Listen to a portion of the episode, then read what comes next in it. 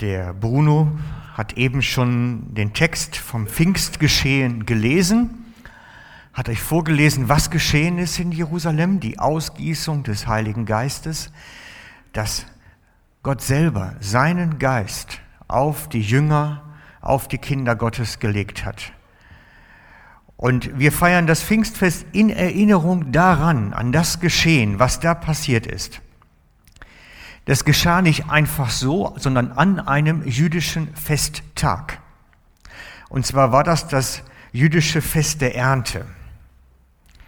Sehr sinnig, dass am Fest der Ernte die Ausgießung des Heiligen Geistes natürlich geschieht. Das wird jedes Mal am 50. Tag nach Passa gefeiert. Und dort ist es passiert, dass sein Geist auf die Jünger gekommen ist. Der Tag heißt im Griechischen Pentekost, Pentekoste. Daraus ist das Wort Pfingsten dann entstanden. Gott selber legt seinen Geist auf die Jünger und dadurch geschieht etwas in ihnen. Und das möchten wir jetzt als erstes doch mal zusammen anschauen. Es geschieht etwas in ihnen massivst. Und ich lese aus dem Johannes 20 dazu. Ich hoffe, man kann es lesen, dass es groß genug ist. Jawohl. Es sind zwei Texte. Einmal der Text in Vers 19 und 26 sind es. An diesem Sonntagabend, das ist das Geschehen nach der Kreuzigung und nach der Auferstehung des Herrn Jesus. An diesem Sonntagabend hatten sich alle Jünger versammelt. Aus Angst vor den Juden ließen sie ihre Türen fest verschlossen. Plötzlich war Jesus bei ihnen, er trat in ihre Mitte und grüßte sie. Dann gibt es einen zweiten Vers in 26. Acht Tage später hatten sich die Jünger wieder versammelt. Dieses Mal war Thomas bei ihnen. Und obwohl sie die Türen wieder abgeschlossen hatten, stand Jesus auf einmal in ihrer Mitte und grüßte sie. Ich lege die Betonung auf das Abschließen. Sie haben sich eingeschlossen, die Jünger. Jesus war auferstanden, aber sie hatten sich eingeschlossen. Sie hatten Angst. Angst vor den Juden, Angst vor der Ordnungsmacht im Land, Angst davor, dass ihnen etwas Ähnliches geschehen könnte wie Jesus, weil sie gehörten ja zu ihm und das war bekannt. Angst davor, dass sie selber vielleicht verhaftet, verurteilt würden. Und wir sehen dann, als der Heilige Geist zu ihnen gekommen ist, ist die Situation plötzlich mit einem Mal anders. Da steht geschrieben, da erhob sich Petrus mit den anderen elf Aposteln und rief der Menge zu. Da steht nichts von Abschließen und Einschließen und Verstecken, sondern das ist plötzlich etwas ganz Öffentliches. Er traut sich, er, er tritt hinaus vor die Menge, ergreift das Wort vor der Menge und wir hören nachher, dass Tausende sich bekehren und Christ werden. Das heißt, der Heilige Geist hat in ihnen Mut geweckt und die Angst gemindert. Und das ist etwas, was wir bis heute beobachten können bei Menschen, wo der Heilige Geist an ihnen sein Werk tut, dass sie mutiger werden. Manche auch übermütig, aber ich hoffe, das bleibt so im Rahmen immer. Aber wir können feststellen, dass die Ängstlichkeit abnimmt und der Mut zunimmt. Und hier ist es gerade ganz massivst. Ich meine, da ist ja eine relativ kurze Zeitspanne vom sich einschließen, verstecken aus Angst vor den Juden zu dem öffentlich vor die Menschen treten und bekennen und Zeug zu sein. Und das ist etwas ganz Gravierendes, was da passiert bei ihnen. Und diese Änderung im Menschen, am Wesen des Menschen, was der Heilige Geist bewirkt, findet bis in unsere Tage statt. Bis in unsere Tage tut der Heilige Geist sein Werk in uns. Bis heute auch morgen und auch übermorgen. Das ist nicht heute zu Ende. Das ist nicht heute zu Ende. Wenn wir unser Leben, unser Leben Jesus in die Hände legen, unseren Glauben auf ihn bringen, verändert er uns von innen heraus neu. Der innere Mensch wird verwandelt. Wir werden uns das heute etwas genauer anschauen, wie das funktioniert. Wenn wir diesen Tausch am Kreuz, wie ich es am Ostern erklärt habe, eingehen, dass ich sage, mein Leben gehört dir und wir erhalten dafür neues Leben von ihm.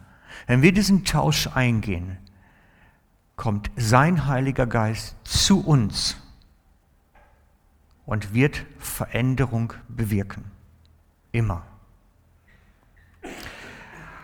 Und das ist das, was wir uns heute Morgen etwas genauer anschauen wollen, weil Jesus das eigentlich schon in seinen Reden vorher erklärt hat, wie das funktioniert. Er hat das in Bildern erklärt. Er hat eine Sprache der Natur genommen, damit die Menschen wissen und sie eine Vorstellung bekommen, wie das funktioniert. Und ich möchte mit euch heute Morgen das Bild vom Weinstock mir deswegen zusammen anschauen mit euch. Weil das in meinen Augen eines der schönsten Bilder ist dafür zu verstehen, was da eigentlich geschehen ist. Und wir werden uns das auch ein bisschen detaillierter anschauen heute Morgen, weil es uns aufzeigt, was Jesus in unserem Leben tut eigentlich. Wir werden aus diesem Bild heraus über den Weinstock sprechen. Das ist die Senkrechte. Wir werden über die Reben sprechen. Ich habe mich extra nochmal schlau machen müssen. Das sind die Ausleger hier. Das sind die Reben. Und wir werden über die Früchte sprechen. Und wir werden darüber sprechen, wie das mit dem Wasser ist, was aus der Erde über den Stamm zu den Früchten kommt. Und wir werden über den Weingärtner sprechen. Ihr seht, da ist eine ganze Menge drin in diesem Bild. Und das möchte ich euch so mitgeben, weil das erklärt uns eigentlich ganz, ganz, ganz viel von Pfingsten.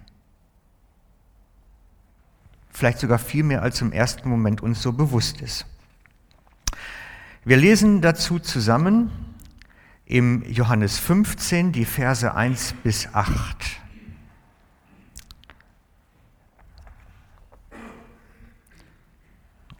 Okay. Jesus sagt dort, ich bin der wahre Weinstock und mein Vater ist der Weingärtner. Alle Reben am Weinstock, die keine Trauben tragen, schneidet er ab. Aber die fruchttragenden Reben beschneidet er sorgfältig, damit sie noch mehr Frucht bringen. Ihr seid schon gute Reben, aber weil ihr meine Botschaft gehört habt, weil ihr meine Botschaft gehört habt, bleibt fest in mir verbunden und ich werde euch und ich werde ebenso mit euch verbunden bleiben.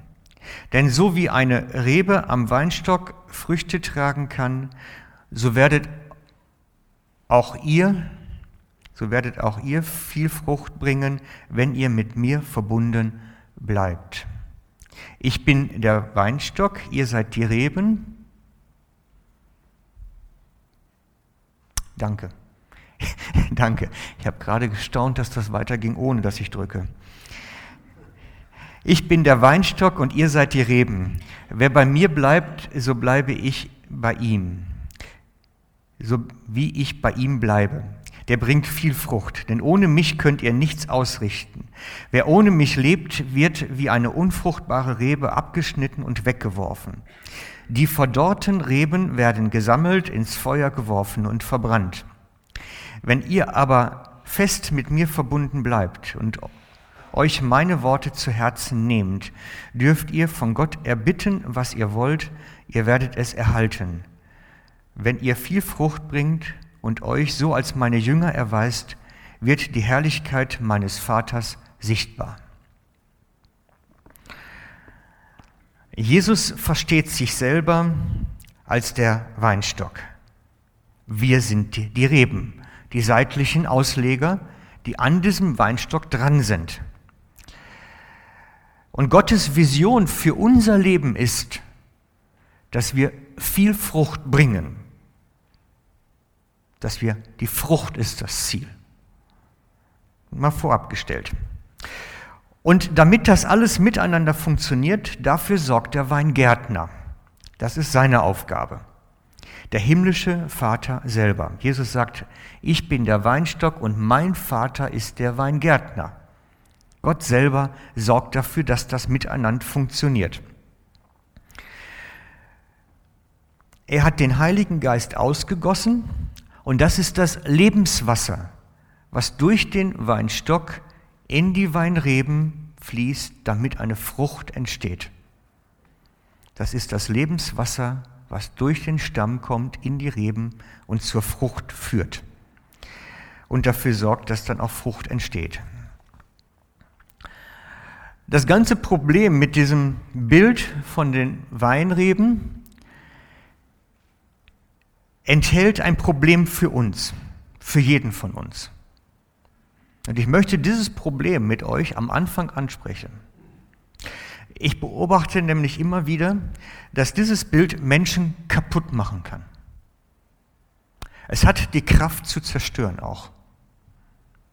Weil jemand, der jetzt Christ wird, darauf getrimmt wird, du musst Frucht bringen. Du musst Frucht bringen. Achte auf deine Früchte. Mehr Frucht streng dich an, mehr Frucht, noch mehr Frucht. Und so wird da ein Druck aufgebaut, der eigentlich da nicht drin ist, der eigentlich da auch nicht rein gehört. Und wir haben ja gelesen, wehe, du bringst keine Frucht, wehe, die ist nicht gut genug. Aber ich denke, das passt so nicht ganz.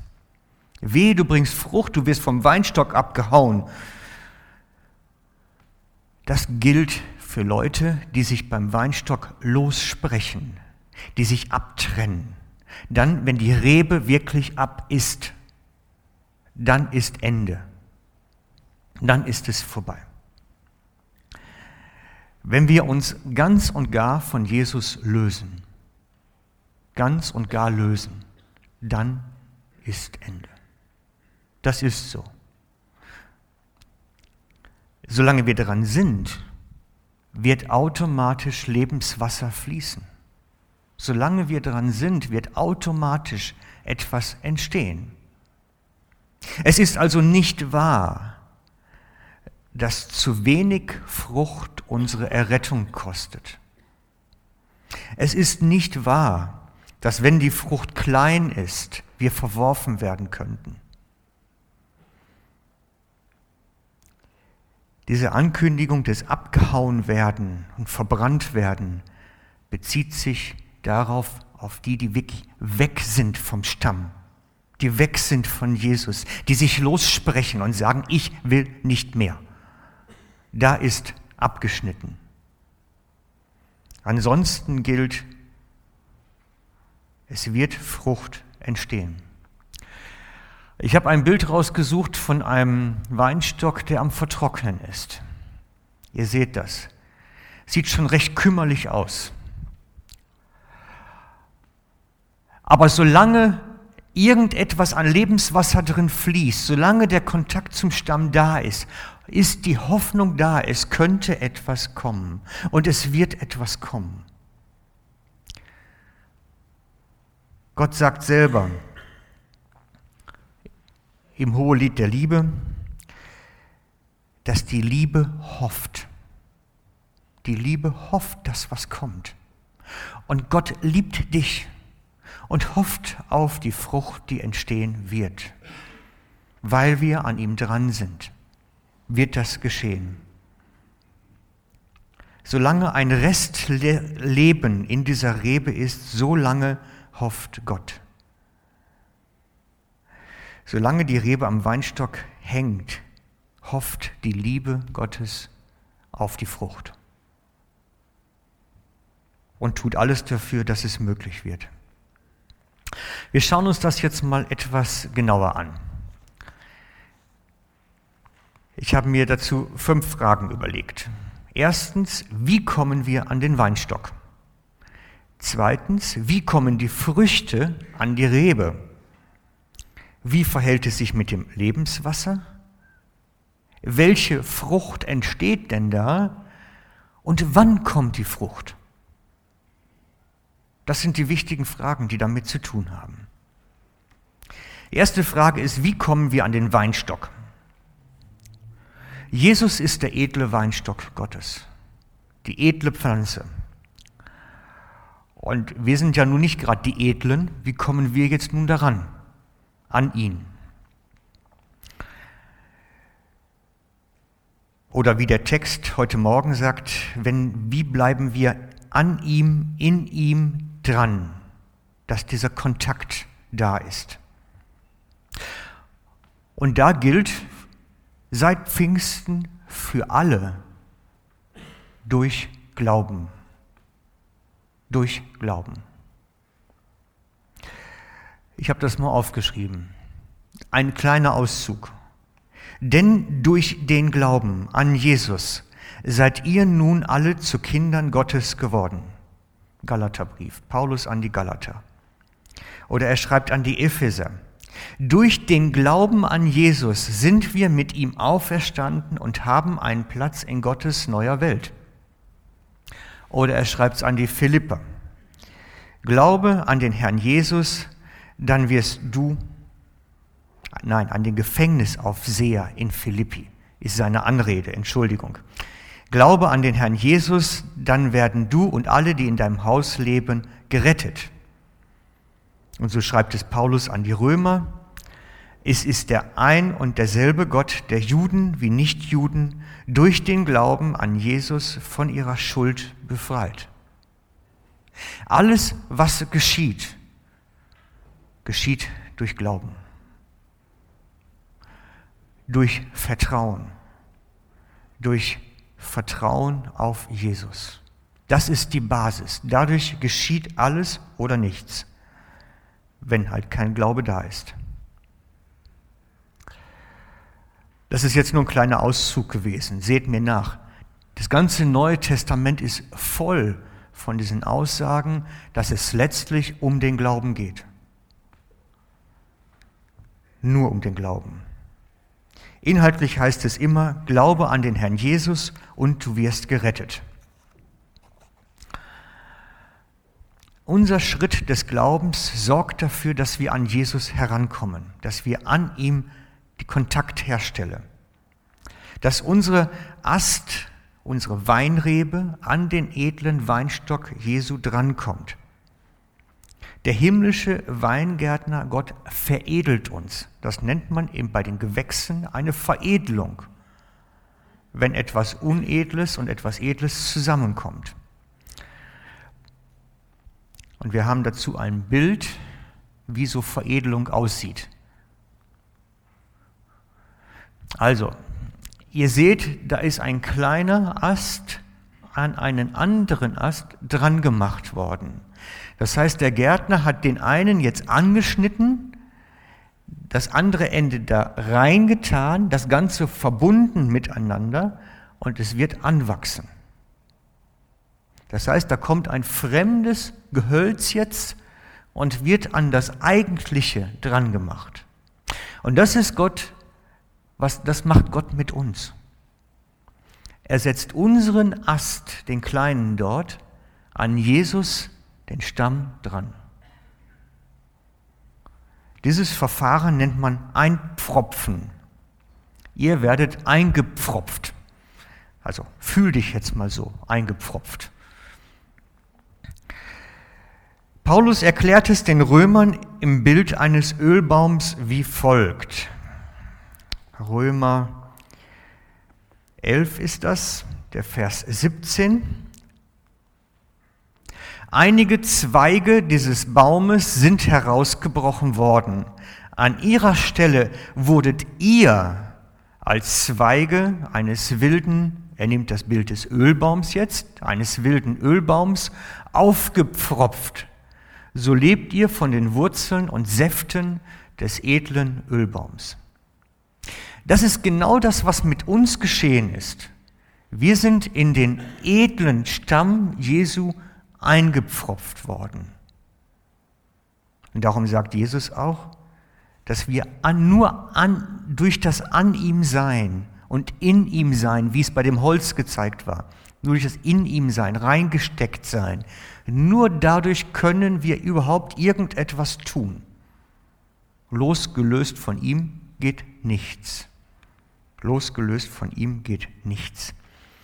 Und der Schritt des Glaubens sorgt dafür, dass der himmlische Weingärtner unseren Ast nimmt und bei Jesus reinsteckt und das Ganze verbindet, dass es anwachsen kann.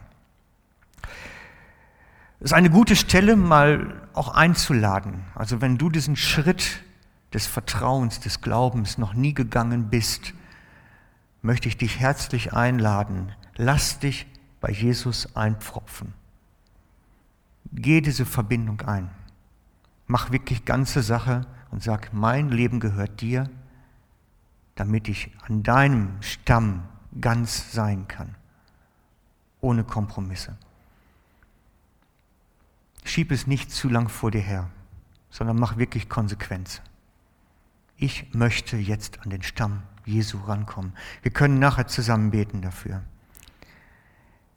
Es wird Veränderung schenken, jedem von uns, weil dann sein Lebenssaft in uns fließen kann, weil dann Veränderung geschehen kann im Leben. Dann ist es möglich. Also soweit zur Frage, wie wir an den Weinstock kommen. Wie kommen nun die Früchte an die Rebe? Also die Trauben in dem Beispiel. Wie kommen nun die Früchte an die Rebe? Rein pflanzentechnisch ist es natürlich so, dass hier unten Wasser oder Saft hochsteigt durch die Reben hindurch und dadurch dafür sorgen, dass Frucht entsteht. Das Wurzeln nehmen das Wasser im Erdreich auf, transportieren es im Holz bis in den äußersten Ast hinauf. Wenn wir nun so ein, eine Rebe sind, dann sorgt Jesus dafür, dass sein Lebenswasser durch ihn zu uns kommt. Nur durch die Verbindung ist es möglich, dass letztlich Frucht entsteht. Nur durch das Fließen durch ihn zu uns. Solange wir meinen, wir könnten das Lebenswasser, wir Rebe, auch direkt beziehen oder selber, selber machen, wird nichts wachsen können. Im Stamm liegt der Schlüssel dazu, dass es überhaupt funktioniert. Im Stamm. Er versorgt uns mit Lebenswasser. Wir können es uns nicht selber versorgen, nur durch das an ihm dran sein. Nur durch das an ihm dran sein wird es Veränderung geben. Freunde, das ist Evangelium. Das ist die frohe Botschaft.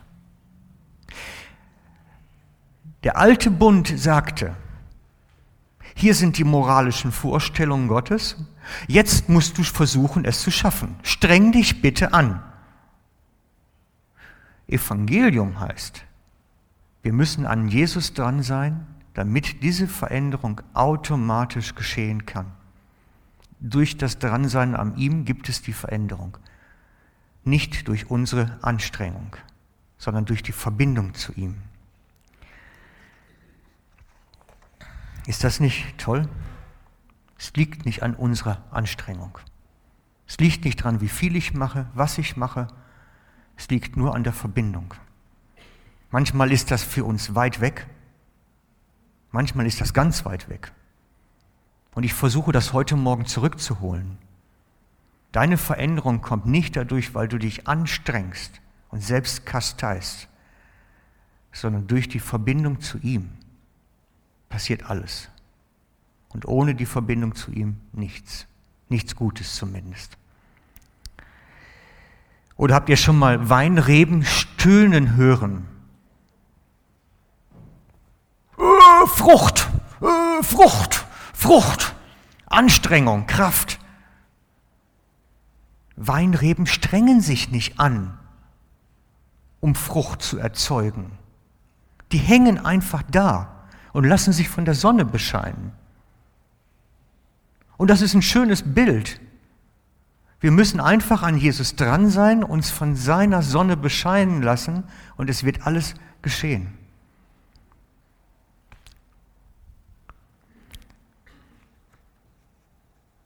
Das ist nicht viel Handlung.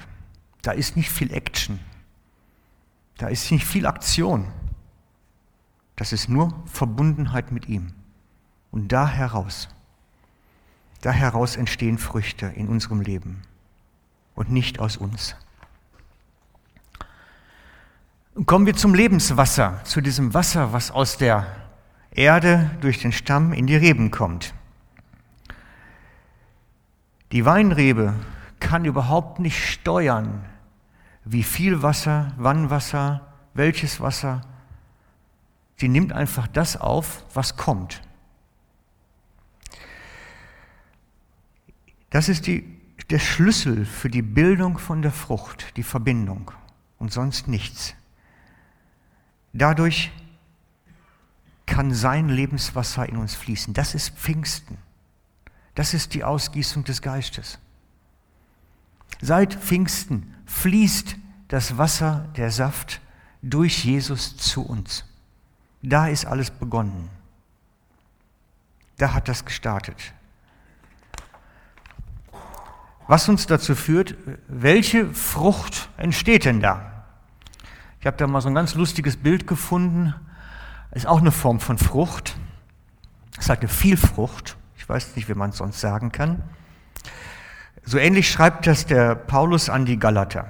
In Galater 5,22 schreibt er ihnen die Erklärung, was die Frucht ist. Dagegen bringt der Geist Gottes in unserem Leben nur Gutes hervor. Liebe, Freude, Frieden, Ungeduld, Freundlichkeit, Güte und Treue, Besonnenheit und Selbstbeherrschung. Oh, ich habe es falsch gelesen. Entschuldigung. Das ist mal, wenn man Zeile weiter schon ist mit den Augen, als dass man dann vorträgt. Besonnenheit und Selbstbeherrschung, ist das nicht bei euch so? Dann kann kein Gesetz mehr etwas von euch fordern. Diese Frucht des Lebenssaftes durch uns hindurchfließend erzeugt Charakterbildung. Das alles, was hier aufgezählt ist, ist Charakterbildung ist Persönlichkeitsstruktur. Und wisst ihr, was das sagt? Wenn du ein Defizit an Liebe hast, dass du sagst, Mensch, ich würde gerne ein bisschen liebevoller sein. Wenn du sagst, ich habe ein Defizit an Freude, ich kann mich so überhaupt nicht mehr freuen. Innerer Friede. Ich kann diesen Frieden überhaupt nicht mehr innerlich haben. Geduld. Eben Ungeduld. War nämlich ein Gedanken, gerade einen Sprung gehabt zur Autobahn, wenn man im Stau steht. Dann ist man nicht geduldig. Freundlichkeit, nett sein, einfach nett sein. Ich könnte wachsen. Güte, Treue. Wenn ich dann merke, ich habe da ein Defizit, dann kriege ich das nicht zustande, weil ich mich anstrenge, sondern weil ich an Jesus dran bin. Es ist die Frucht des Geistes. Es ist die Frucht dessen, was Gott aus Jesus heraus zu uns kommen lässt. Es ist das, was er tut und nicht, was ich produzieren kann. Das steht da. Ich lese euch nichts Neues vor. Die Veränderung an uns persönlich geschieht nur dadurch, dass wir an ihm sind. Ganz einfach. Was uns automatisch zu der Frage führt, ja, wann ist es denn soweit? Wann kann ich endlich freundlicher werden? Wäre doch schön oder geduldiger. So mancher Autofahrer würde gerne mehr Geduld. Herr, schenke mir mehr Geduld. Mehr, schneller. Wann kommt die Frucht? Nun, ich habe mir überlegt, wir werden ja eingepfropft in Jesus. Und jeder von uns ist doch so ein bisschen anders. Ich habe mir mal so verschiedene, so mögliche Einpropfgegenstände besorgt. Gestern unten im Garten. Und habe dann gedacht, ja, so einer ist vielleicht so richtig diese schöne, weiche Gärte, so ein kleiner abgeschnittener Ast, der ist schön biegsam, der ist noch fähig, gut Material aufzunehmen. Den kann ich jetzt gut reinstecken da, der wird bestimmt schnell anwachsen. Und da wird bestimmt schnell was passieren, weil der so schön weich und aufnahmefähig ist. Wenn man natürlich so ein alten, knochige Ding nimmt, ne? Also, manch einer fühlt sich ja so eher, wie so ein Ast. Ich meine, bis der jetzt da drin ist und anwächst, das braucht schon ein bisschen länger, glaube ich. Aber wie gesagt, die Liebe hofft bis zum Ende. Aber so nimmt jedes Holz auf seine Weise auf oder dieser komische Krötelzweig. Ich weiß ja nicht, wie aufnahmefähig der wirklich ist, jetzt noch sowieso. Wie schnell nimmt der jetzt Wachstum an und wie schnell wächst der wirklich an und nimmt dann die Flüssigkeit auf? Ich meine, der hat so einen gebogene Ansatz hier. Ich weiß gar nicht, ob der überhaupt jemals da richtig anwachsen könnte. Aber irgendwann wird mal was möglich sein. Und so ist jeder von uns wie so ein Stück Holz, anders.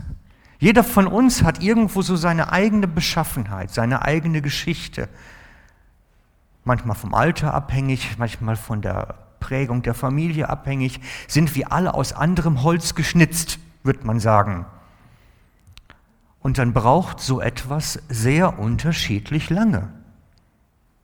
Und wenn mir jemand sagt, so ein Veränderungsprozess bei der Frucht, der sollte aber in zwei Jahren abgeschlossen sein, sage ich Quatsch. Das ist nicht in zwei Jahren abgeschlossen. Vielleicht gibt es jemanden, wo das möglich ist. Aber da ist jeder Mensch völlig anders. Jeder hat seine eigene Konstitution. Und da müssen wir mit umgehen lernen, miteinander. Dass wir unterschiedlich schnell uns unterschiedlich entwickeln. Da gibt es keine Raster, was man so über jeden Christ legen kann. Sagen kann, das sind jetzt Schritte A, B, C und in der Zeit sollte das jetzt funktionieren. Also da verstehe ich die Natur etwas anders. Ich denke, so ein Einpfropfprozess wird ein bisschen länger dauern. Und deswegen braucht es auch bei jedem Einzelnen unterschiedlich lange, bis an unsere Rebe etwas wächst. Eben halt so schnell, bis es angewachsen ist, so schnell, bis Lebenswasser richtig fließen kann, so schnell, bis sich Frucht entwickelt. Und wenn nichts sichtbar wird, wenn man das Gefühl hat, ich meine, wir schauen ja meist auf die anderen, nicht auf uns selbst. Mein lieber Bruder, der könnte sich jetzt mal langsam entwickeln, ne? der hat ja Defizite ohne Ende, der könnte doch jetzt mal. Wir verlieren ja aneinander schneller die Geduld als mit uns selber. Ja, wenn das nicht so schnell geht, stellt sich nicht die Frage der Errettung. Es stellt sich nicht die Frage, ob er jetzt am Baum ist. Vielleicht ist er einfach nur ein ganz schöner trockener Knoche, bis der so angewachsen ist, das braucht. Wir müssen diesen, diesen Wachstumsprozess ein bisschen lösen von dem Prozess an Jesus dran zu sein.